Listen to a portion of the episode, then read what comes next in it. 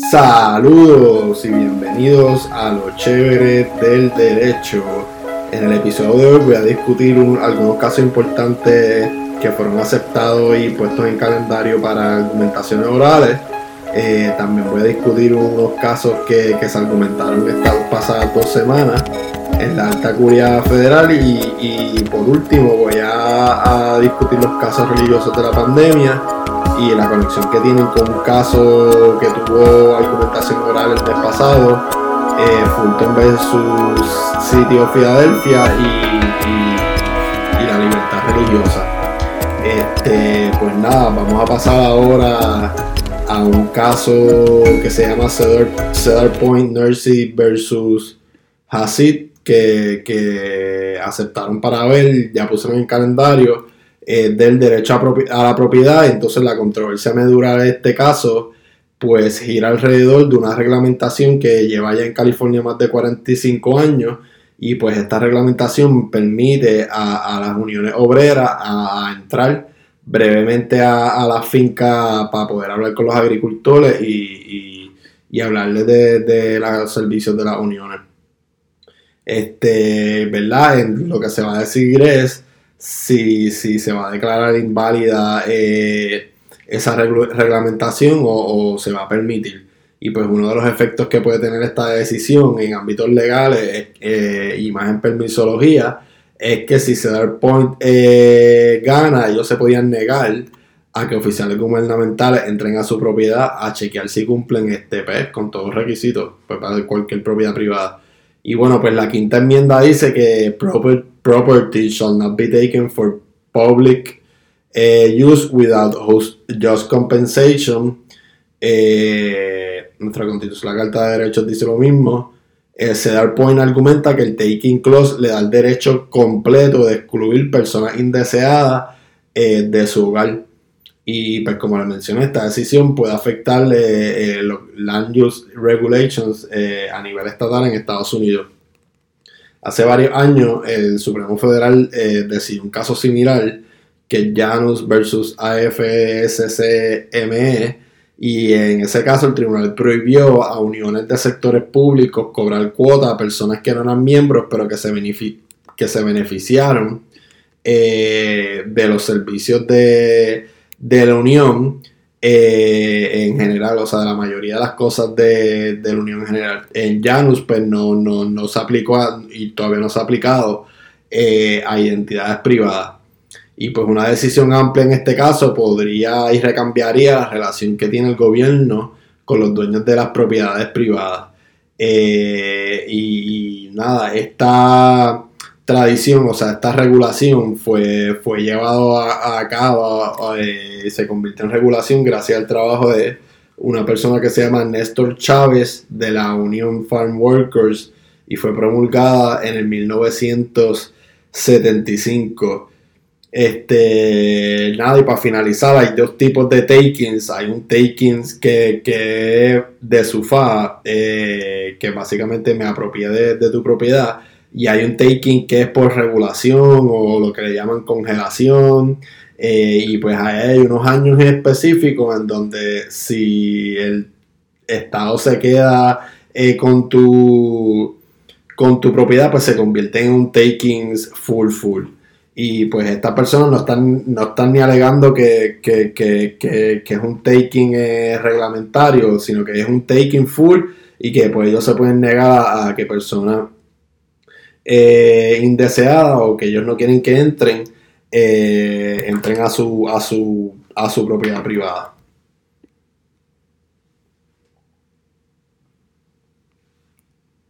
Ahora vamos a pasar un caso este, de, de, derecho de las parejas eh, homosexuales, derecho de, de, tener hijos.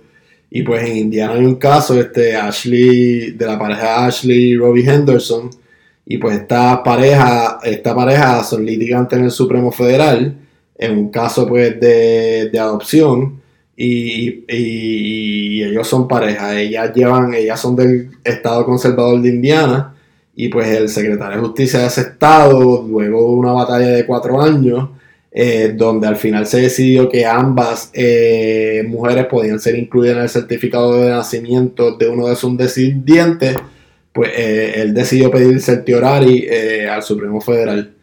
Y pues la demanda en general de esa pareja en Indiana argumentaba que, que era discriminatorio obligar a una madre de un matrimonio del mismo sexo a desembolsar entre 4.000 y 5.000 dólares para adoptar legalmente a su hijo. Siete parejas, eh, además de ellas dos, se unieron a la demanda como un demandante y en enero de 2020 eh, un tribunal estatal allá en, Indiana finalmente eh, estableció que dado que la ley de Indiana presume que un esposo es el padre biológico de un niño nacido dentro del matrimonio, un cónyuge del mismo sexo también puede considerarse padre en el momento de, del nacimiento. Y, nada, el secretario de Justicia presentó el escrito solicitando al Supremo que, revise esa decisión. Eh, y pues eh, en general ellos estaban eh, argumentaron que, esa decisión viola el sentido común y pone en peligro los derechos de los padres basados en biología. Ninguna de esas dos cosas son fuentes de, derecho, pero buen intento, brother. En Paving vs. Smith, el Tribunal Supremo Federal 6 a 3 determinó que excluir a uno de los padres de un certificado de nacimiento infringe sus derechos constitucionales como pareja casada. Eh, y los tribunales podrían llegar a un resultado muy diferente en Indiana, ahora que Trump pues, ha cambiado el poder judicial a favor de los conservadores, pero en verdad no lo veo, no lo creo por, ¿verdad? Tendrían que revocarlo, buscar una manera de, de pasarle por el lado de, o de Geffel y, ¿verdad? los derechos de, las parejas del mismo sexo. Eh, en Puerto Rico hubo una decisión eh, a nivel de primera instancia hace poco, ¿verdad? No, no está relacionada, pero tiene que ver con con los certificados de nacimiento y, pues esta persona no, se relacionaba para nada con, un lado de su familia, eh, con, su papá ni nada de la familia de su papá y pidió pues que le quitaran el, apellido de, su papá de su certificado de nacimiento y pues el tribunal le dijo que si cumplía con unas condiciones pues, pues eso se, podía llevar a cabo, ¿verdad? Las dos más o menos así tienen que ver con con certificado de nacimiento, pero podrían fácilmente aquí en Puerto Rico tener una controversia eh, similar. Eh, por otro lado, tenemos un caso que se llama eh, Bruni versus City of Pittsburgh, que es una petición del Supremo Federal que está relacionada con la libertad de expresión y el discurso pro-life en contra del aborto. Y verdad, como bien sabemos, eh, la libertad de expresión eh, es uno de los valores o, el valor más importante eh, de una democracia. es compartido por todos los miembros de una sociedad y, de un espectro social y, político, aunque a algunos no se le permita ejercerlo. sin, sin el derecho a la libertad de expresión, eh, no existiría el intercambio de ideas, aunque, ¿verdad? Estamos viviendo unos momentos bien polarizantes, tanto en Puerto Rico como en, Puerto Rico. Eh, y, nada, eh, pero el problema es que, ¿verdad? Este discurso pro-life, ellos lo verán como una regulación de contenido, pero yo siempre voy a decir que pues, es otro tipo de regulación porque estamos haciendo el otro un balance con, otro interés y, pues no queremos que, ¿verdad? ¿Qué es lo que pasa? O sea, estas personas se sienten bien intimidadas cuando van a un sitio este, de Plan Parenthood y, y, está toda esta gente allí con todos los días, todos los días, todos los días. Yo me acuerdo, yo, al lado mío, al lado donde yo vivía en San Antonio había uno y yo todos los días, todos los días, todos los días que, que iba a la escuela, eh, los veía y yo, wow. O sea, tenían una, una, perseverancia eh, buena, buena, buena. Y pues nada, e, este caso busca eh, eh, revocar o que se revise una decisión que el Tribunal Supremo tomó hace 20 años en Hill versus Colorado 530 USA 703 2000 Y, pues este caso era de un estatuto del Estado que, establecía que era ilegal que cualquier persona dentro de los 100 pies de la entrada de un centro de atención médica eh, se acercara a sabienda dentro de los 8 pies de otra persona sin el consentimiento de esa para darle folletos eh, o prospecto a mostrar letreros, participar en protesta, en protesta, educación, asesoramiento con esa persona. Eh, unos consejeros eh, ofrecen alternativas de aborto a las mujeres que ingresan a las clínicas de, aborto. Buscaron prohibir la aplicación del estatuto en los tribunales estatales, alegando violaciones de derecho a la libertad de expresión de la primera enmienda y el derecho a la, prensa. Eh, al desestimar la denuncia, el tribunal de primera instancia sostuvo que, que, el estatuto imponía restricciones de tiempo, lugar y forma en contenido neutral estrechamente diseñada para servir de interés gubernamental significativo y dejaba abiertos amplios canales alternativos de comunicación. Eh, la Corte de Apelaciones de Colorado afirmó y la Corte Suprema de, Colorado negó la revisión. La Corte Suprema de Estados Unidos anuló esa sentencia después de sostener que una disposición que crea una zona de amortiguación flotante libre de voz con un radio de 15 pies violaba la primera enmienda eh, la Corte de Apelaciones de Colorado eh, restableció su fallo. Al afirmar, la Corte Suprema reiteró las conclusiones de la Corte Inferior. El tribunal concluyó que el estatuto logró un equilibrio adecuado entre el derecho de una persona a protestar y el derecho de una persona a recibir tratamiento médico. Y pues que ellos lo que quieren. Ellos pues ahora quieren revocar ese caso para que no haya nada, ningún buffer ni nada. Y puedo hablarte donde a mí me dé la gana de un discurso pro vida.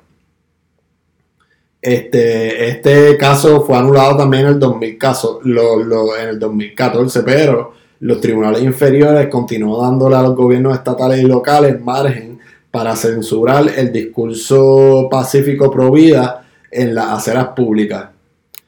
Cuando un gobierno regula el discurso basado en su tema o punto de vista, viola la primera enmienda o se presume que es inconstitucional y tiene que demostrarlo y tiene el peso de la prueba. Pittsburgh hizo eh, alegadamente eso cuando promulgó una ley que prohíbe la consejería en la acera dentro de los 15 pies de las dos clínicas de aborto de la ciudad, incluso en la acera pública. La ciudad permitió que otros hablaran dentro de la zona de amortiguamiento sobre deporte, el clima o cualquier otra cosa que considerara puramente social o aleatoria, mientras obliga a pronunciarse a favor de la vida. Y, esto hizo que el mensaje de amor, amabilidad, ayuda a los consejeros de acera pareciera peligroso e ilegítimo y dificultó que los consejeros hablaran con transeúntes dispuestos. Y presentaron entonces una demanda para revocar la ordenanza. Y pues si su discurso no se hubiera referido al aborto, probablemente hubieran ganado. Sin embargo, el Tribunal de Distrito falló a favor de la ciudad dos veces, a pesar de que el presidente del Consejo de la Ciudad y el patrocinador de la ordenanza declararon en una audiencia pública que la ley tenía la intención de evitar que las personas escucharan discursos que no le agradaban. La Corte de Apelaciones del Tercer Circuito de los Estados Unidos inicialmente confirmó la impugnación de, los consejeros. Luego dejó a lado lo que Pittsburgh dijo que significaba su propia ordenanza, que el asesoramiento de la acera está prohibido. Luego trató de enmendar judicialmente la ordenanza para permitir el asesoramiento. El problema es que los tribunales federales no pueden reescribir las leyes estatales para salvaguardar un ataque constitucional. Y, pues la mayoría de los tribunales saben esto. Eh, las ediciones del tercer circuito tampoco resuelven el problema eh, de, la libertad de expresión. Yo en verdad dejaría las cosas como están y dejo que que permitan, este, porque esto tiene un chilling effect, no, no, no deja, o sea, le da mucha vergüenza y no deja que, que, que estas personas eh, puedan entrar a estos sitios eh, tranquilamente. Eh, pero también entiendo el reclamo de estas personas, aunque no estén a favor para nada en sus puntos de vista, ¿verdad? Porque pues la libertad de expresión pues, es así un reclamo puro y ideal. Este, nada, ahora vamos a pasar a, la pandemia y el COVID. Pues a principio de la pandemia tuvimos dos, dos casos de, restricciones por orden ejecutiva y, y, la libertad de culto y, yo poder ir a la iglesia, esas dos fueron 5 a 4 por razones diferentes. Eh, Roberts votó con los liberales y estaba Ginsburg. Ahora, eh, hace una semana, hubo una decisión de, de Nueva York en donde pues eh, se tumbó esa restricción porque se comentó que mientras se, se estaba cerrando eh, el culto en persona, pues se dejaban otras eh, actividades no religiosas abiertas que, podían uno contagiarse y pues se discriminaba con, contra las religiones. En la disidente Sotomayor pues, pues cuestionó grandemente lo que ella llamó este, el change of heart de, sus decisiones anteriores. Eh, y ella, mira, dice que New York's rules actually favor House of Worship over movie theaters, sporting arenas y otras cosas que están cerradas eh, completamente. Y, nada, ella eh, al final terminó que, que permitir que estos grupos grandes se congreguen en las iglesias will only exacerbate the nation's uh, suffering. Como se esperaba, pues, pues Barrett aumenta el apoyo de la corte a las personas y organizaciones que exigen apartarse de las reglas que, que el resto de la sociedad debe seguir. En los últimos años, la Corte Suprema ha liberado a las corporaciones religiosas de un requisito de ley de cuidado de salud bajo precio, de que el seguro médico de los empleados incluya anticonceptiva gratuita, se ha inclinado ante las organizaciones religiosas sin fines de lucro que se niegan incluso a firmar un formulario que les exime de ese mandato, han ampliado la extensión ministerial a los reclamos federales contra la discriminación de maestros escuelas religiosas y, le dijo un panadero cristiano que no necesitaba hornear un pastel de bodas por una pareja gay a pesar de que las protecciones del Estado para los clientes eh, de la comunidad LGBT y pues nada, ahora la corte parece favorecer la religión aún más. Eh, la decisión del pastel de boda fue un fallo estrecho basado en evidencia específica de hostilidad antirreligiosa de un comisionado de derechos civiles del Estado. Los jueces no lidiaron con estas tensiones más fundamentales entre la ley contra la discriminación y las prerrogativas religiosas, pero a principios de este mes el tribunal consideró si se puede obligar a Filadelfia a trabajar con una agencia católica de servicios sociales que rechaza a las parejas del mismo sexo como padre adoptivo. Este caso da pie a una reconsideración de eh, Division of Employment versus Smith, un caso del 1990 escrito por Antonio Escala, Antonio Escala que sostiene que las leyes neutrales que aplican por igual a todos no violan la constitución, incluso si tienen un impacto incidental en ejercicio religioso. Vuelvo para atrás.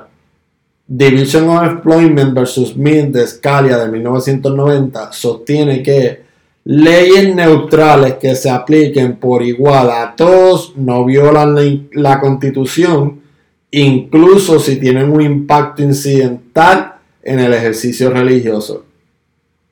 Y, nada, esta no es la primera vez que vemos tensiones entre, entre Roberts, que, que pues, hace un esfuerzo por aplastar la politización percibida en la corte y, los jueces que él tiene a la derecha. Eh, la grandilocuencia de Gorsuch y el discurso extraordinariamente partidista y lleno de recriminaciones que Alito hizo la sociedad federalista tienen aire inquieteante eh, de verdad de triunfo. Eh, con la llegada de Barrett, los conservadores tienen una mayoría en la corte y, cinco votos que no dependen de, de, de, del, del juez presidente. Siguiendo con la pandemia y la religión, un pastor en Luisiana que, violó eh, una orden ejecutiva, reunió a su congregación y entonces él fue arrestado. Él pidió eh, ayuda al Supremo, un reclamo eh, que parara este su proceso judicial y el Supremo Federal le dijo que no. En California, pues hubo una iglesia que el Supremo parcialmente le dio una victoria. Hay otra que dice que tienen un mandato de, la Biblia a, reunirse. En el county de Sacramento, pues no se permite las religiones dentro de sus templos. Ahora en California pasaron COVID eh, regulations mucho más estrictos eh, y unos lockdowns bien, bien severos. Hay otro pastor en, en, el Sacramento que lleva desafiando las órdenes eh, y reuniéndose con sus feligreses por un montón de tiempo.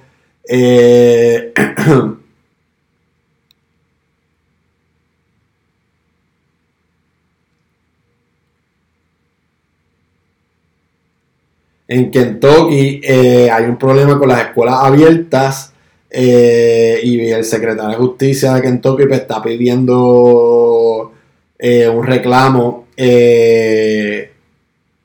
a, la Corte Suprema. Hay otra escuela que está desafiando una orden del sexto distrito, del sexto circuito de apelaciones y también en Michigan y en Wisconsin eh, hay dos grupos de padres y, grupos y miembros eh, educativos religiosos que, están pidiendo que, se tumben unas restricciones de, educación eh, en persona.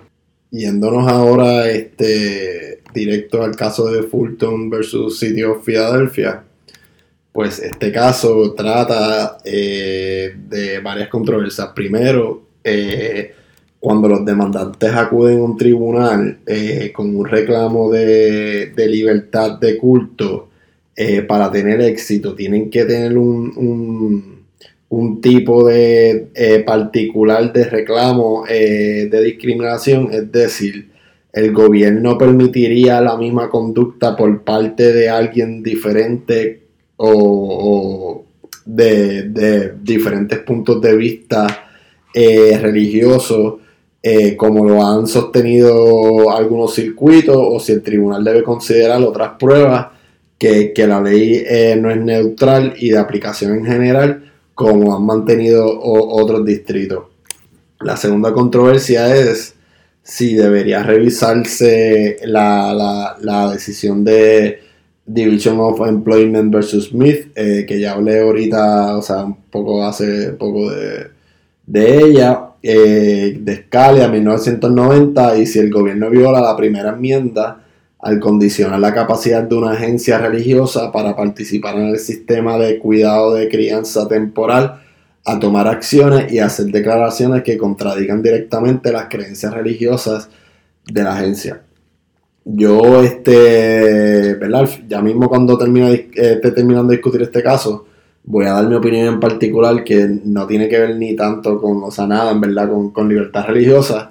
Eh, es otro tipo de reclamo y, ya verán que es un poco creativo. Como les mencioné, en eh, los pasados cinco años el Tribunal Supremo Federal ha decidido que la Constitución garantiza el derecho a matrimonio de los homosexuales, eh, tiene protección laboral de derechos civiles para personas de la comunidad LGBT. Eh, y entonces este 4 de noviembre, pasado 4 de noviembre, pues los, los argumentos orales eh, de este caso, que, es verdad que pues en The Broad Statement es, un choque entre la libertad religiosa y las políticas públicas de, las comunidades como, como la comunidad LGBT. La demanda fue presentada por Catholic Social Services, que es una organización de cuidado eh, de crianza eh, que está asociada con la Arquidiócesis de Filadelfia y dos padres de crianza. El CSS trabaja con la ciudad de Filadelfia mediante la certificación de posibles padres adoptivos, pero la organización dice que sus creencias católicas le prohíben certificar a parejas no casadas o parejas casadas del mismo sexo como padres adoptivos. Cuando los funcionarios de la ciudad se enteraron en el 2018 que SC no certificaba parejas del mismo sexo, el consejo que SC, eh, el consejo de la ciudad ordenó a la agencia de la ciudad que operaba el sistema de cuidado de crianza que cortara la referencia a CSS. CSS acudió a la Corte Federal en el 2018 argumentando que la acción de la ciudad violaba la libertad religiosa, culto de la, de la Catholic Social Services tanto el Tribunal de Distrito Federal como el Tribunal de Apelaciones eh, del tercer circuito eh, rechazaron la solicitud de, CSS. que, que reanudará la, deriva, la, las menciones a la organización para los servicios de adopción. Eh, la discusión pues giró muchas veces hacia si CSS estaba actuando como un contratista del gobierno, lo que daría a la ciudad más libertad para regularlo. Un profesor de Derecho de Stanford, Jeffrey Fisher, argumentó en nombre de los dos grupos sin fines de lucro del área de Filadelfia que participaron en el caso para defender la política de la ciudad. Dijo a los jueces que debido a que ese ser un contratista del gobierno, todo lo que importa es si la posición del gobierno era razonable. El, juez presidente John Rover hizo eco de este punto en una pregunta para Laurie Whitman, quien argumentó en nombre de la, de, la SC. Robert reconoció que el caso involucra derechos religiosos que están en tensión con el derecho al matrimonio entre personas del mismo sexo, reconocido en el 2015 en, en, en Over, y Hodge, eh, Hodge.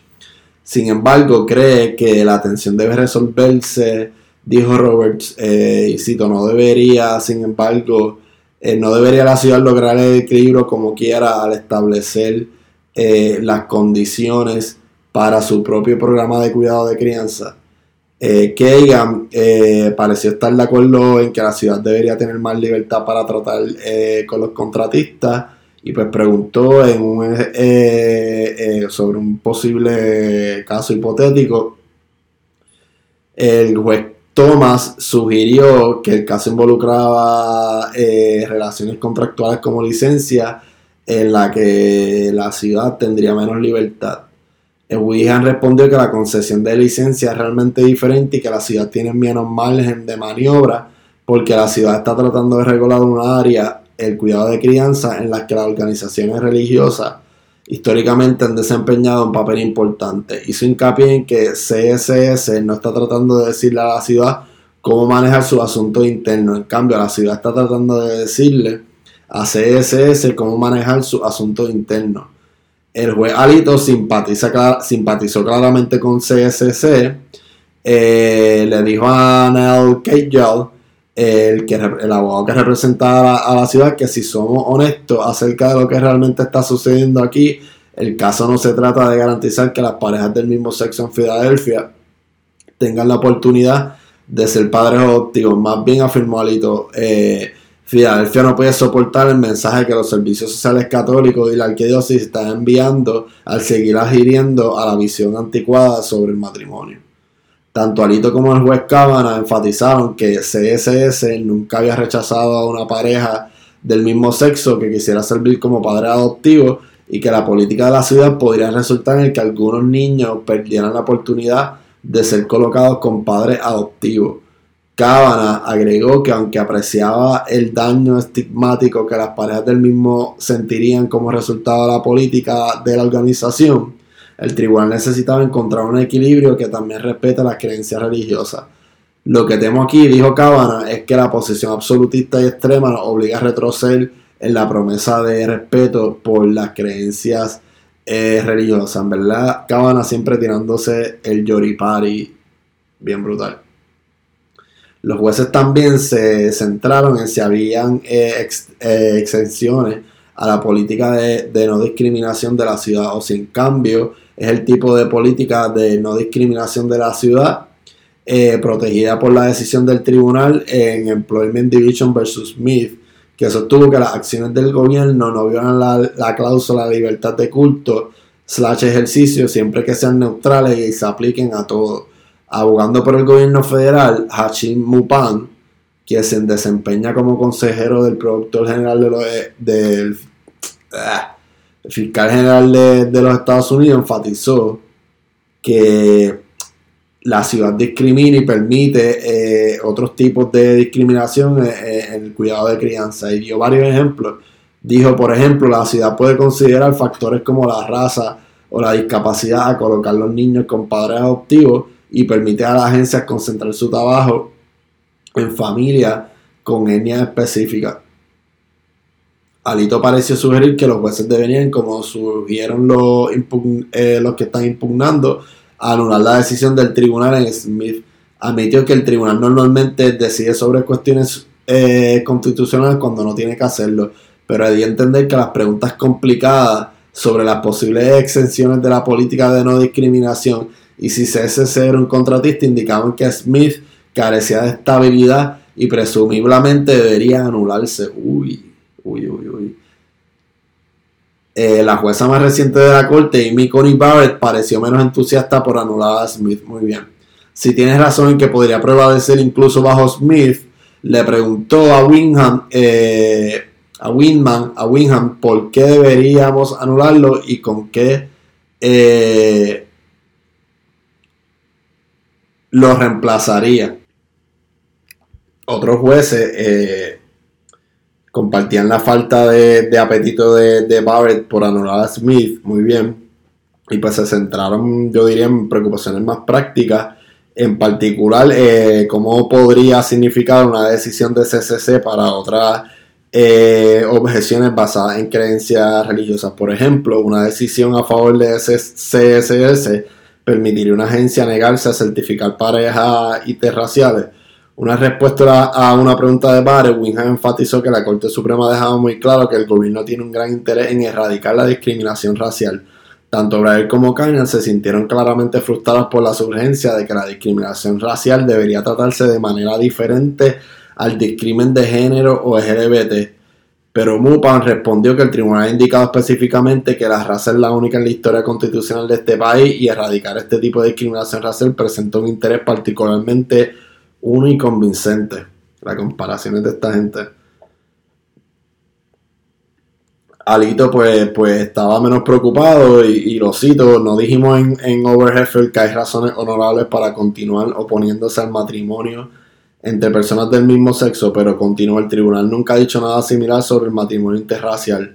Bayer trató de negociar un compromiso en el que ese no tendría que respaldar el matrimonio entre personas del mismo sexo, sino que simplemente sopesaría si una pareja del mismo sexo eh, proporcionaría un hogar de acogida adecuado. Winham rechazó esa propuesta diciendo que aún violaría las creencias eh, religiosas.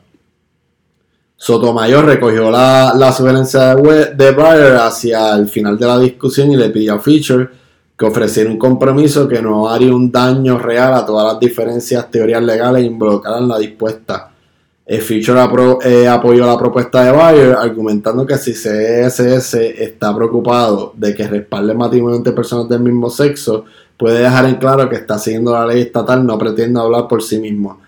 Para cuando Robert anunció poco antes del mediodía eh, de, ese miércoles que la discusión había terminado, parecía que SC y los padres adoptivos probablemente podrían obtener al menos 5 votos para un fallo a su favor, incluso si no estaba claro. Y pues, ¿cuál podría ser la base para tal decisión? Pues esperamos esa decisión eh, en algún momento el, próximo eh, año. Este, nada, yo lo que tengo en mi argumento es que, pues, que mi argumento es que no es una institución religiosa porque no está haciendo funciones, o sea, para mí el argumento es que es una institución gubernamental, o sea, eh, está participando en el mercado de un servicio en particular. La primera enmienda no requiere que los gobiernos utilicen contratistas privados que se nieguen a proporcionar los servicios contratados de forma no discriminatoria. Y cuando los gobiernos contratan a proveedores privados para servicios gubernamentales, las mismas condiciones de contrato deben aplicarse a todos los proveedores. Hacer lo contrario provocaría el caos en la contratación pública. Eh, eh, y por eso es que ese se le marcan problemas en términos de libertad religiosa y la primera enmienda, porque simplemente no existe un derecho constitucional a que se lo toque un contrato gubernamental y se le pague con el fisco público. Eh, y no puede servir como facilitadores de padres adoptivos y una entidad gubernamental, pero llamarte una entidad religiosa. Eh, no hay nada en la, la constitución que requiera que los gobiernos paguen a un proveedor privado para que el proveedor privado pueda discriminar a cualquier persona en función de cualquier estado protegido, ya sea por raza, religión, origen nacional, género, identidad de género, eh, orientación eh, sexual. Y, ese es mi análisis eh, en general en cuanto a, que no es una institución religiosa, sino una institución eh, gubernamental. Ahora vamos a pasar al caso de Nestle versus John Doe 1 y Churchill Inc. Eh, versus eh, John Doe 1. Y estos dos casos tienen que ver con la aplicación del... se me fue de la cabeza, del Alien Tort Status y, trata de, unos niños que fueron sujetos a, servidumbre involuntaria en una isla eh, donde estas compañías eh, compraban eh, unos productos para la producción de, sus productos. Y, lo que se pregunta es que si lo vale en inglés whether an aiding and abetting claim against a domestic corporation brought under the Alien Tour Statute may overcome the extraterritoriality bar where the claim is based on allegation of general corporate activity in the United States and when the playing field could not trace the alleged uh, harm. Where the judiciary has the authority under the Illinois statute to impose liability on domestic corporations. Eh, después de la decisión del segundo circuito en el caso de Filártica, eh, eh, son casos donde se trajo esta doctrina que, es de derechos humanos, donde se dice que, la tortura, el genocidio, pues ya es parte de lo que le llaman un customary international law y, y pues con la redacción de ese estatuto, desde la redacción en el siglo XVIII, ya se tenía un sentido internacional y una ley de naciones y, por lo tanto eh, eh, son válidos ciertas reclamaciones eh, a ciertos extranjeros en las cortes federales de Estados Unidos. Los demandantes en, en, esta disputa son seis ciudadanos de Mali, unos niños que fueron vendidos en unas plantaciones de cacao en Costa de Marfil una vez allí, los demandantes trabajaron hasta 14 horas al día, 6 días a la semana sin paga y con muy poca comida. Fueron golpeados con látigos y ramas de árboles y no trabajaban lo suficientemente rápido. Eh, uno de ellos, conocido como Joe Doe 4, dice que cuando sus esfuerzos por escapar fracasaron, los supervisores de la, eh, de la plantación de cacao lo ataron a un árbol, lo golpearon, le cortaron la planta de los pies y luego le frotaron las heridas con ahí anda. Los demandantes sostienen que Nestlé y Cargill ayudaron e incitaron a cometer abusos contra derechos humanos porque compraban granos de cacao en plantaciones de cacao en Costa de Marfil, aunque las empresas sabían que las plantaciones utilizaban la esclavitud infantil.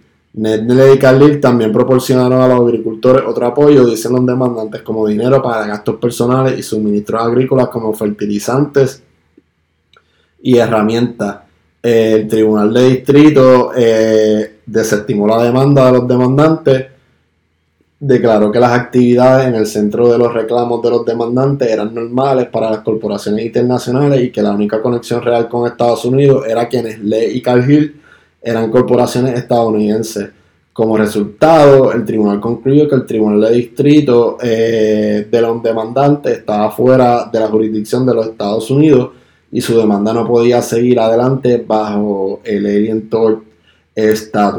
La Corte de Apelaciones del Noveno Circuito de Estados Unidos eh, revocó y restableció la demanda. Razonó que el enfoque de ese estatuto incluía una conducta que podía calificarse como cómplice y complicidad, como las afirmaciones de los demandantes en el caso que habían proporcionado dinero para gastos a los agricultores presumiblemente bajo la discreción de funcionarios de los Estados Unidos. Después de que el noveno circuito dividido rechazara la solicitud de las empresas de una nueva audiencia eh, ante el tribunal en pleno en Bank, tanto Nestlé como eh, Carly presentaron la petición de revisión el año pasado. Eh, los jueces pidieron al gobierno federal que interviniera y recomendó que se concediera la revisión. Eh, los jueces anunciaron en julio que se ocuparían de ambos casos que consolidaron durante eh, una hora de argumentación eh, oral. Hay dos cuestiones principales en este caso. La primera es si las corporaciones estadounidenses pueden ser demandadas en juicios bajo la Alien Tort Statute. El segundo es si la ATS se aplica cuando la conducta en el centro del caso tuvo lugar fuera de los Estados Unidos. Al abordar la primera pregunta, Nestlé y Cargill señalan una decisión reciente de la Corte Suprema que sostiene que las corporaciones extranjeras no pueden ser demandadas bajo la Alien Tort Statute y sostienen que la misma lógica se aplica a las corporaciones estadounidenses. Para reconocer una nueva causa de acción en el marco del ATS, explican la Corte Suprema ha requerido que la norma de derecho internacional en cuestión sea definida específicamente y reconocida universalmente, pero continúan, existe en el mejor de los casos un apoyo de él para la idea de responsabilidad a las empresas en virtud del derecho internacional. El derecho internacional se aplicó inicialmente solo a los países, pero desde los juicios de Nuremberg también se ha aplicado a las personas. Los fiscales en Nuremberg consideran acusar a algunas corporaciones, incluida la empresa de suministro de gas, que los nazis usaron para matar millones de judíos en los campos de concentración, pero no lo hicieron. Incluso la Corte pudiera reconocer, eh, continuar argumentando, una causa de acción contra corporaciones estadounidenses bajo la ATS, Nestlé y Cartier continúan, eso no significa que deba hacerlo. Es mejor dejar tal decisión en manos del Congreso, dicen particularmente a la luz de eh, los importantes riesgos de asuntos de política exterior que surgirían si las corporaciones estadounidenses pudieran ser demandadas bajo el Alien Statute. Si las filiales nacionalidades y empresas extranjeras pueden ser demandadas en los tribunales, afirman las empresas. Otros países pueden decidir que el cambio es un juego limpio y permitir que las filiales extranjeras de empresas estadounidenses sean demandadas en sus tribunales por presuntas eh, violaciones al derecho internacional. Por otro lado, escriben las empresas, los demandantes podrían intentar eludir la provisión de demandar a corporaciones extranjeras en los Estados Unidos, presentando demandas contra las filiales estadounidenses de las corporaciones extranjeras las empresas sugieren que la regla que eh, defienden los demandantes también es demasiado costosa a intervenir con países con antecedentes de derechos humanos empañados, a menudo países en desarrollo que más necesitan la inversión extranjera. Y en términos más generales, las compañías advierten que permitir demandas contra corporaciones estadounidenses bajo este estatuto eh, dañaría la economía de los Estados Unidos al requerir que las corporaciones dediquen tiempo y recursos a defender demandas, incluso cuando no tengan eh, mérito. Ahora, este, vamos a pasar eh, a otro caso. tiene que también que ver con con una demanda eh, foreign, pero este es eh, por la arte y este es Federal Republic of Germany versus Philip y este es si la demanda presentada en Washington DC por los herederos de vendedores de arte eh, judíos alemanes que alegan que el arte fue vendido a los nazis bajo coacción pueden o deben seguir adelante en los tribunales federales. Los jueces tuvieron preguntas difíciles eh, para ambas partes y cuando el caso concluyó después de casi 90 minutos de argumentación, no se estaba claro en verdad eh, eh, cómo iba a decir el tribunal. Tal vez su subproducto del formato que usa en este momento, como lo, lo de cada uno tiene que hablar para y hacer todas sus preguntas de una vez, pues maybe eso cambió este, la manera de interactuar en, cuanto a, a las preguntas. el arte en cuestión, en este caso, es eh, lo que le llaman el Wealth Chat, conocido en inglés como Wealth Treasure. Eh, y fueron unos mercantes que vivieron y trabajaron en Alemania en las décadas del 20 y el 30. Formaron un consorcio en el 29 para comprar la colección que incluía crucifijos ornamentados y altares portátiles. Tras la caída del mercado de valores en el 29, el consorcio vendió aproximadamente la mitad del arte, pero no pudo vender la otra mitad hasta el 35, cuando vendió 42 de las 82 piezas de la colección al Estado de Prusia controlado por los nazis por 4.25 millones de Reichsmarks, el equivalente a 1.7 millones de dólares en 1935. Los herederos argumentan que la venta fue forzada muy por debajo del valor del mercado, mientras que el gobierno alemán responde que tanto la venta como el precio fueron justos. En su eh, esfuerzo por recuperar el arte, que ahora está valorado en aproximadamente 250 millones de dólares, los herederos acudieron primero a una comisión creada específicamente por Alemania para abatir reclamos de la era nazi. Cuando la comisión falló por Alemania, los herederos acudieron a un tribunal federal de los Estados Unidos, argumentando que el arte había sido tomada en violación del derecho internacional. Hay una ley aquí en cuestión que es la ley de inmunidades soberanas extranjeras y esta crea varias excepciones que limitan la regla general de que los gobiernos extranjeros no pueden ser demandados en tribunales estadounidenses. Este caso involucra una de esas excepciones como, conocida como la excepción de la expropiación que permite juicio contra gobiernos extranjeros cuando los derechos de propiedad son tomados en violación al derecho internacional en controversia.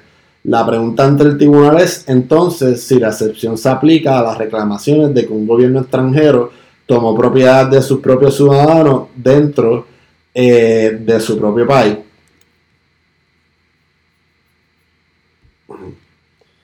Este, y pues estaremos pendientes de, de, esa decisión, a ver cómo, eh, cómo deciden los jueces, pero nos dieron una indicación como tal eh, eh, de cómo iban a, a, decidir. Hay una segunda controversia en ese mismo caso, pero está también otro caso que lo consolidaron y pues va a discutir ese caso porque discuto ya la segunda controversia, es Republic of Hungary versus Simon.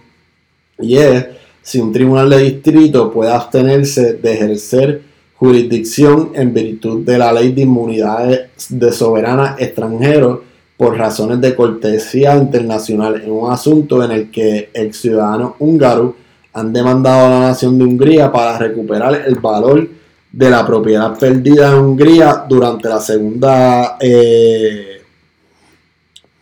Guerra Mundial, pero los demandantes no intentaron agotar eh, los recursos húngaros eh, locales. Hungría fue la nación que ejecutó el holocausto con una velocidad y ferocidad única entre las naciones europeas.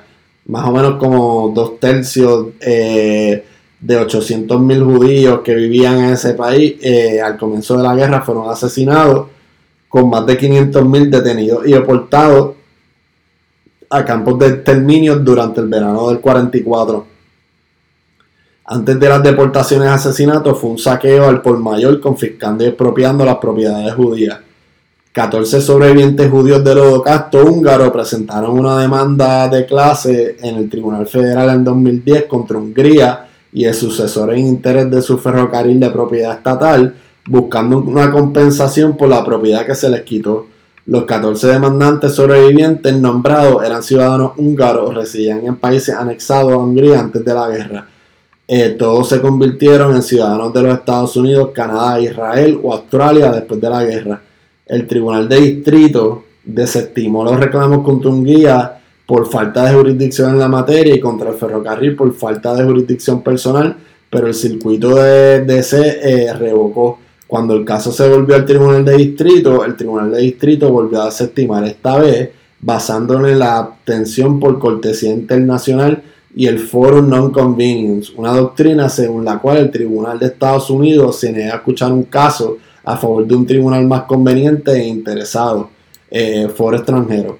Un panel dividido del circuito de DC dio marcha atrás y la Corte Suprema acordó revisar el tema eh, de la cortesía. La jurisdicción en ambos casos se basó en la FSIA, si bien los estados extranjeros, incluidos las entidades de propiedad total de estados extranjeros, son inmunes a la jurisdicción en un tribunal federal, una serie de excepciones otorgan jurisdicción, incluyendo, como mencioné ahorita, los reclamos que afirman derecho a la propiedad tomado en violación del derecho internacional, eh, en violación eh, al derecho al derecho internacional. Al determinar si la cortesía demuestra que el litigio es más apropiado en un tribunal extranjero, los tribunales tienen que equilibrar la fuerza relativa de los intereses extranjeros y estadounidenses y la idoneidad del foro alternativo. Hungría argumenta que las consideraciones de cortesía son de suma importancia y apuntan inexorablemente a una conclusión. Este caso no pertenece a un tribunal de los Estados Unidos. Ofrece las siguientes razones. Los intereses de Hungría predominan porque la conducta pertinente se produjo en Hungría contra personas que eran ciudadanos húngaros en ese momento. La responsabilidad de Hungría en el holocausto y en el intento de compensar a sus víctimas judías es de profunda importancia histórica y política para la nación, lo que implica prioridades presupuestarias, fiscales y políticas que se encuentran dentro del poder soberano de Hungría. Estados Unidos tiene o poco ningún interés en albergar esta acción o en aplicar la ley estadounidense para regular la conducta que ocurrió hace más de 75 años dentro de una frontera soberana de Hungría. En general, Estados Unidos no haya apoyado el litigio para resolver los problemas de la era de Holocausto, en cambio ha favorecido el diálogo y la negociación. Hungría proporciona un foro adecuado para abordar estas reclamaciones eh, de indemnización. Y ya, eso es eh, todo en cuanto a ese caso. Ahora vamos eh, a pasar al caso de Van Buren versus United States, que este es un caso de, un estatuto de acceso a las computadoras. Y pues en el caso que es Van Buren versus United States, pues la Corte Suprema está preparada eh, para decidir el alcance de una ley de piratería en unos casos que tiene o puede tener implicaciones en la investigación de seguridad cibernética y otras situaciones en las que el acceso a la computadora eh, está en cuestión. Esta es la primera vez que el Supremo Federal va a interpretar y traduzca en español la ley de abuso y fraude informático un estatuto federal que impone responsabilidad civil y penal por el acceso no autorizado a las computadoras. El gobierno en los últimos 10 años ha aplicado el estatuto de manera cada vez más amplia, produciendo finalmente un enfrentamiento en que el Tribunal Supremo tiene la oportunidad de resolver. Eh, los tribunales, por lo que pude leer, los tribunales de apelaciones están bien divididos en cuanto al significado de, de lo que significa el acceso a la computadora y lo que se considera excederlo. El caso le da al Tribunal Supremo la oportunidad de aclarar la ley. La decisión podría afectar una amplia gama de escenarios del uso de las computadoras, de los llamados hackers útiles hasta el supuesto robo de secretos comerciales eh, de la empresa. El oficial de policía Nathan Van Buren eh, fue declarado culpable y sentenciado a 18 meses de prisión por usar eh, una base de datos de cumplimiento para buscar el número de placa de una bailarina de un club de striptease como eh, de como un favor a cambio de un préstamo. La petición de Van Buren al Tribunal Supremo sostiene que la cadena eh, debe anularse porque estaba autorizado a acceder a la base de datos de la policía. Los abogados del gobierno sostienen que Van Buren violó la ley contra la piratería al buscar en la base de datos para obtener ganancias personales de Computer Fraud and Abuse Act del 1986 la ley eh, que se utiliza para traerle acusaciones por hacking, especialmente los cometidos por extranjeros. La ley tipifica como delito el acceso a una computadora sin autorización o en exceso, pero el lenguaje de la ley deja espacio para la interpretación de la definición de lo que significa un acceso autorizado. Los tribunales federales han estado luchando con la forma de aplicar la ley a diferentes situaciones, incluidas las reclamaciones de secretos comerciales contra empleados que se retiran y que se llevan información corporativa a los eh, se llevan y que llevan información competitiva a los competidores. La ley contra la piratería también afecta a los investigadores de ciberseguridad que prueben los sistemas informativos con o sin permiso para que puedan informar de las vulnerabilidades. A esos investigadores les preocupa que una lectura amplia de la ley los exponga a responsabilidad civil o penal. Los argumentos de este caso van a estar enfocados en el lenguaje del estatuto que ha sido caracterizado por ser uno bajo, por ser eh, este nada y para eh, terminar con este caso yo no sé cómo va, vayan a decir los jueces pero creo que también puede haber un un extra uso del textualismo que, que, maybe eh, a Scalia en su tumba no le gusta. Eh, y también pues si lo miramos desde un punto de, vista entre el balance de poderes entre los estados y el gobierno federal, pues eh, yo creo que el gobierno federal lleva una tendencia desde ya varias décadas y hace muchos años de, expandir su jurisdicción eh, penal federal. ¿verdad? Y pues para eso tú tienes que tener jurisdicción constitucional porque tú eres el Congreso, estás legislando y, pues por eso me gustó en cierta manera los ángulos de Gorsuch en este caso, en donde le pide que le justifique porque están eh, eh, ahí discutiendo un delito estatal y, el delito federal y porque están discutiendo eso de la jurisdicción. Y, nada, muy buenos argumentos, pero de verdad que no sé cómo vayan a, salir de, eh, cómo vaya a salir la, decisión de, este caso. Así que pues esperaremos para el año que viene. Otro caso es el caso del censo y los inmigrantes. en Trump este versus Nueva York. Eh, la administración del presidente Trump está tratando de que se deje fuera el censo de todos los indocumentados que están en los Estados Unidos eh, cada 10 años el Census Bureau tiene que hacer este tipo de cosas porque son las cosas que definen por los próximos años muchos de los fondos federales, además de que pues con eso se hace eh, la redistribución electoral, el gerrymandering allá en Estados Unidos, acá nuestra redistribución electoral, eh, etcétera. La mayoría de los fondos federales que le toca a cada estado se dan por cómo termine el censo para propósitos del censo y la constitución, whole number persons in each state. Y ¿verdad? los argumentos aquí eran de que la constitución no hacía diferencia eh, en, qué tipo de, personas, simplemente todas las personas que estén en el estado. Y pues esto es bien lógico, ¿por qué no quieren eh, contar indocumentados? Porque entonces así las ciudades grandes, usualmente demócratas, van a tener una, un reporte menor en el censo y por lo tanto le van a tocar menos fondos federales. Eh, también determina eh, cómo se van a organizar los, distritos congresionales, como acabo de mencionar ahora. Una declaración de la Casa Blanca en julio estableció que la definición de personas de cada estado está más abierta a la interpretación algo que los extranjeros indocumentados podían considerarse habitantes temporales y a menudo no eran residentes permanentes.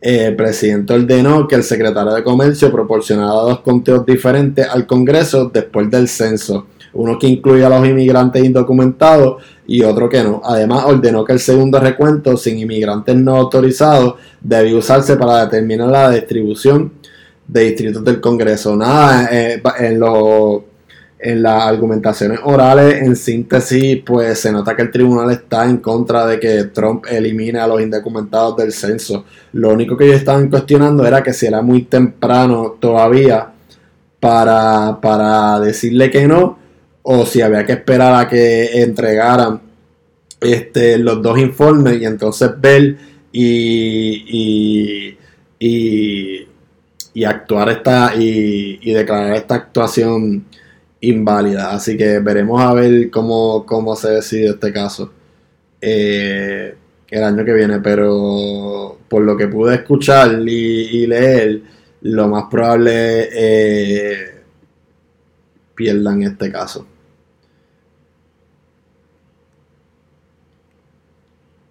Porque otra cosa es que el que le tiene el que le traigan informes al presidente se lo tiene que entregar, entregar ahora en,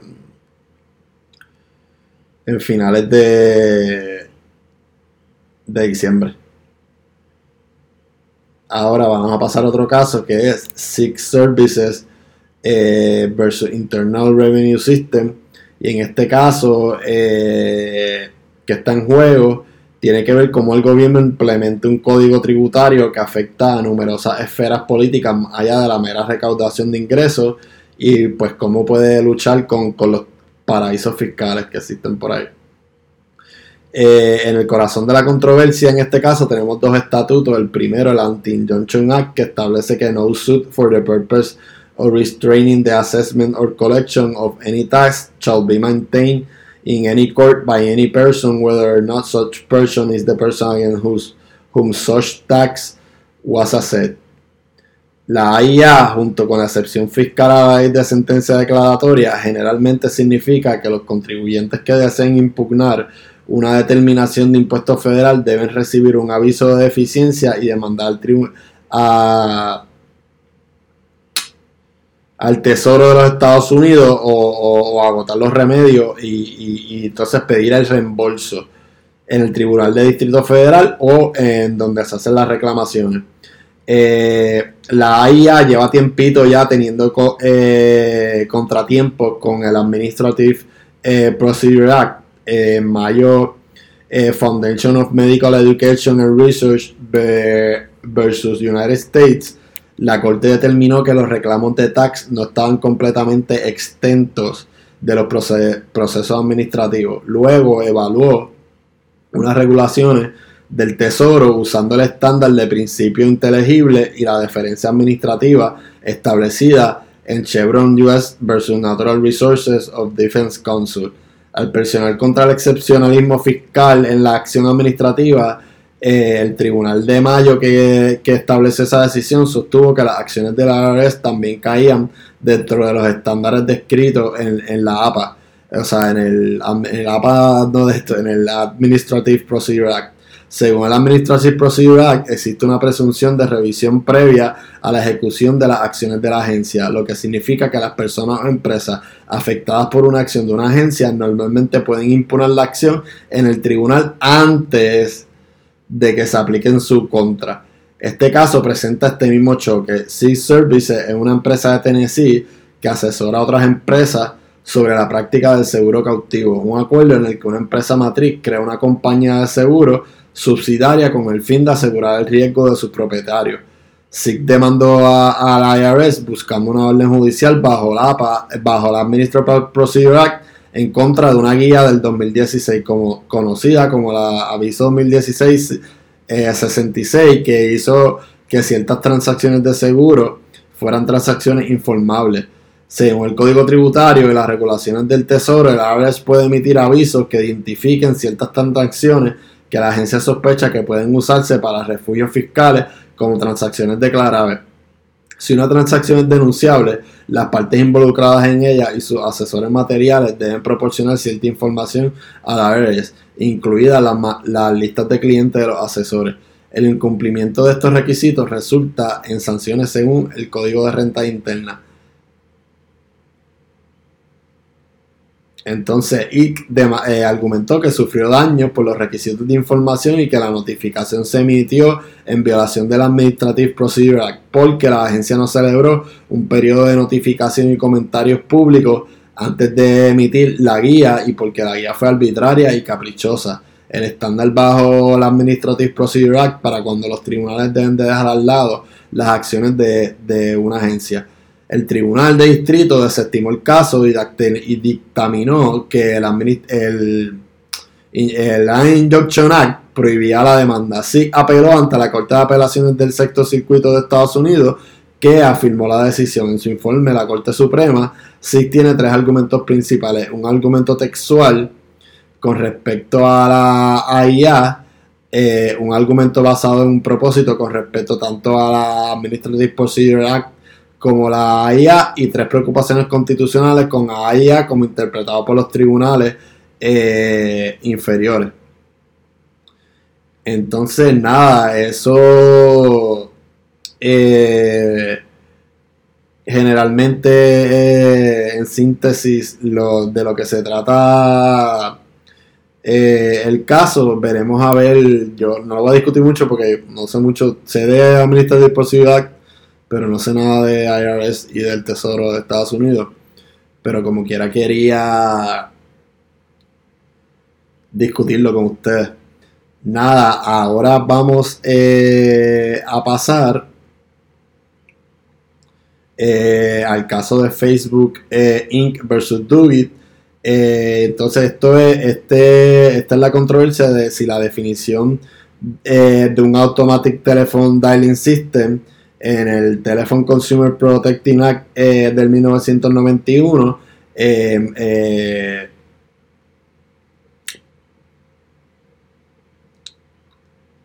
establece o, cae bajo la definición de cualquier eh, aparato que pueda guardar y automáticamente llamar a números telefónicos, no importa si ese aparato no está eh, usando un generador de números secuencial. la pregunta parafraseada de otra manera es, eh, si las llamadas y los mensajes de texto enviados utilizando ciertos sistemas de mensajería automatizada están cubiertos por la prohibición de llamadas automáticas, incluida la tecnología predictiva que llama o envía mensajes de texto al cliente dirigido.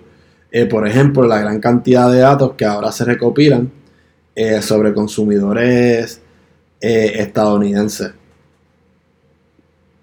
Promulgada en 1991, la TSPA respondió a la generalizada indignación de los consumidores por la proliferación de llamadas molestas e intrusivas a sus hogares por parte de vendedores telefónicos.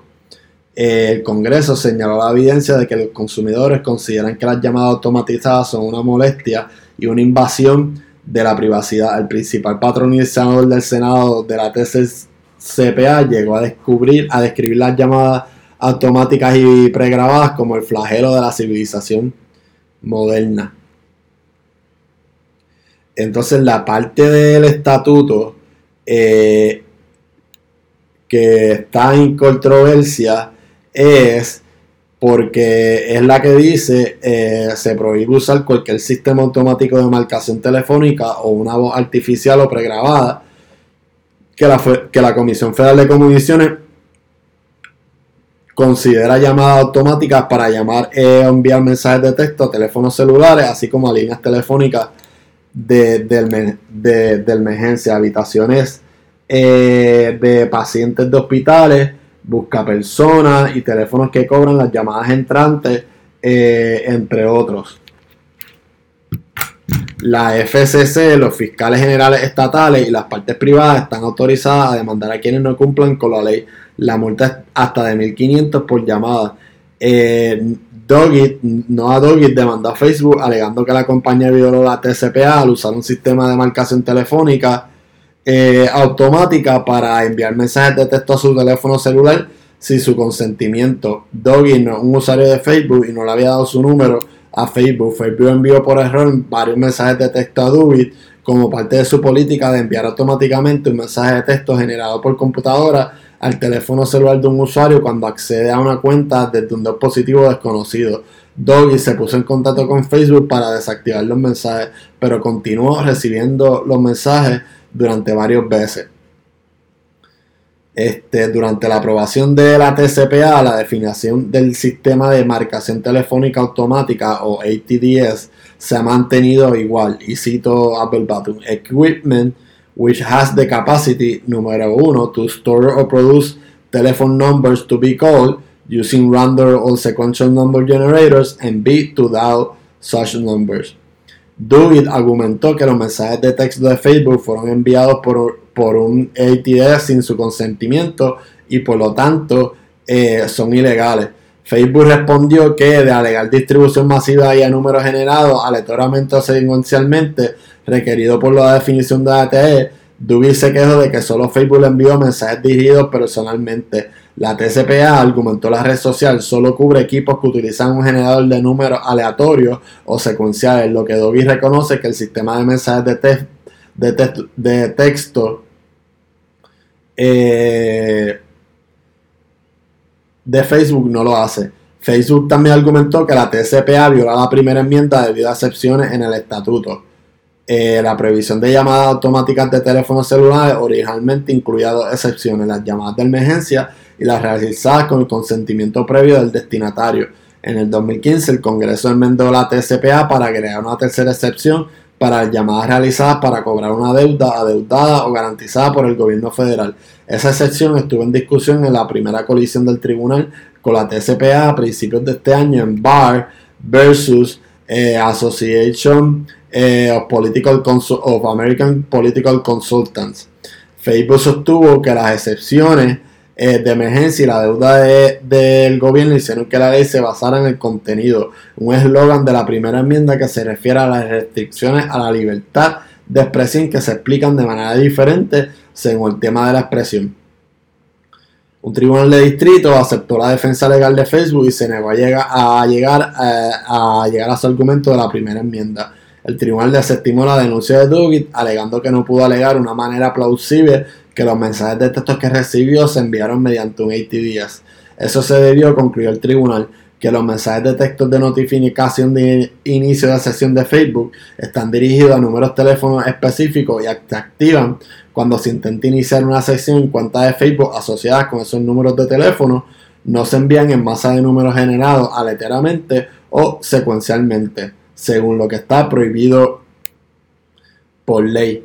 La Corte de Apelaciones de los Estados Unidos para el noveno circuito revocó, tras su propia decisión del 2018, el noveno circuito concluyó que la definición de un ATS, la frase adverbial usar un generador de números aleatorios o secuenciales, solo modifica para producir, no para almacenar. Por lo tanto, el tribunal consideró que un 2 positivo calificado como ATS si tiene la capacidad de almacenar números a los que llamar y marcar dichos números automáticamente. Luego, llegando a la cuestión constitucional, el tribunal determinó que la sesión de deuda pública de la TSPA se basaba en el contenido y violaba la primera enmienda, pero no derrogó la ley. En cambio, separó la excepción del resto de la ley, dejando la prohibición general de llamadas automáticas de teléfono celular en su lugar y por lo tanto Facebook no sirve eh, de nada.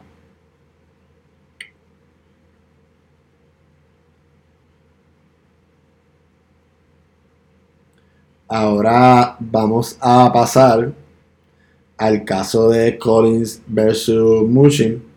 Y esto es un caso de, de, que tiene que ver con sistema de, de housing en Estados Unidos. Y la controversia es si la estructura de la Agencia Federal de Financiamiento de Vivienda viola la separación de, de poderes. Número dos, si los tribunales deben anular una acción final de la agencia que tomó la FHFA cuando estaba estructurada de manera inconstitucional y anular las disposiciones legales que hacen la FHA sin indispensable. Como de manera introductoria, el Tribunal Supremo eh, Federal en Sheila Law vs. Consumer Protection Bureau eh, estableció que las restricciones legales sobre la capacidad del presidente de, de destituir al director de la Oficina de Protección Financiera del consumidor violaban la separación de poderes de la Constitución. El tribunal considera sin considerar, considerará a la hora de resolver si un conjunto diferente de restricciones que rigen la destitución del director de la Agencia Federal de Financiamiento de la Vivienda debe sufrir la misma suerte. La pregunta surge en una demanda eh, presentada por los accionistas de gigantes hipotecarios Fannie Mae y Freddie Mac desafiando un acuerdo del 2012 entre la FHFA y el Departamento de Tesoro que según los accionistas nacionalizó a Fannie y a Freddy y lo que genera una sorprendente ganancia inesperada de 124 mil millones para el gobierno eh, federal. Y nada, aquí se están eh, discutiendo, número uno, los límites constitucionales para remover al director de la FHFA y también se discuten los reclamos de la legalidad de la enmienda del del 2012. Así que es un caso que están envueltos como 124 mil millones, como acabo de mencionar. Y veremos a ver qué se decide eh, ya para el año que viene. Entonces, por último, para acabar eh, nuestro episodio de hoy, tenemos eh, el caso de Edwards versus Banoy eh, que nada, este caso es el caso de la retroactividad de Luisiana versus Ramos. Eh, hay un 80% de un total de eh, 15.000 convictos que pueden verificarse, eh, beneficiarse de esta norma retroactiva. solo Goldshett y Sotomayor dieron a entender que están de acuerdo con que se haga retroactiva completamente. Yo no estoy seguro que el tribunal lo haga. Eh, como medio introductorio, la sexta enmienda a la Constitución garantiza el derecho de un juicio imparcial.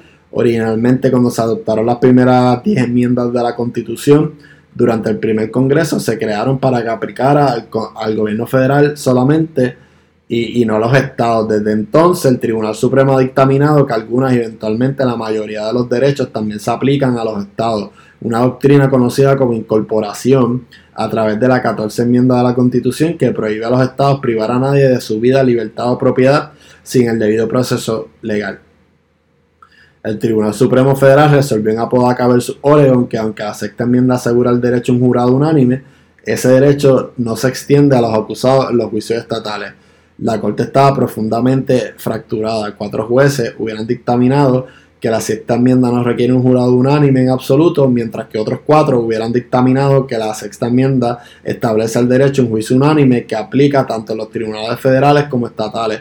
El voto decisivo provino del juez Lewis Powell, quien escribió la, que la sexta enmienda protege el derecho a un juicio unánime en los juicios penales federales, pero no eh, en los estatales. Y pues casi 50 años después, en Ramos versus Luisiana, la Corte Suprema cambió de rumbo.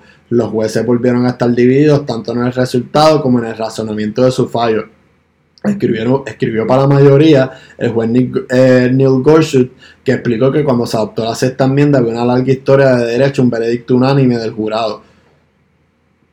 Eh, Gorsuch restó importancia a las preocupaciones expresadas por el juez Alito en su instancia sobre los cargos que la decisión del tribunal podía imponer a Luisiana y, a Oregon. Edwards, el, peticionario en este caso, eh, fue acusado de haber cometido una serie de delitos, incluidos robo a mano armada, violación y secuestro en el área de Baltimore Rouge en mayo de 2006. El único el, jurado negro votó por absolver a Edwards, que, que es negro de todos los cargos, pero debido a que Luisiana permitió, permite veredictos eh, del jurado no unánime en ese momento, eh, Edwards fue declarado culpable y sentenciado a cadena perpetua sin posibilidad de libertad condicional. Las condenas de Edwards se convirtieron definitivas en el 2011. Cuando sus esfuerzos por buscar una reparación posterior a la condena en los tribunales estatales de Luisiana no tuvieron éxito, Edwards acudió a la Corte Federal donde argumentó que la práctica de Luisiana de permitir condenas por jugadas no, unánimes eh, violaba su derecho bajo la constitución federal. El Tribunal de Distrito y el de Apelaciones eh, negaron el alivio, lo que llevó a Edwards a buscar la, eh, la revisión del Tribunal Supremo. Edwards presentó su certidumbre en agosto 19, menos de dos meses que, que los jueces escucharan los argumentos orales en Ramos versus Luciana. Los jueces accedieron a la petición de Edwards en mayo del 2020, poco después de emitir su fallo en Ramos.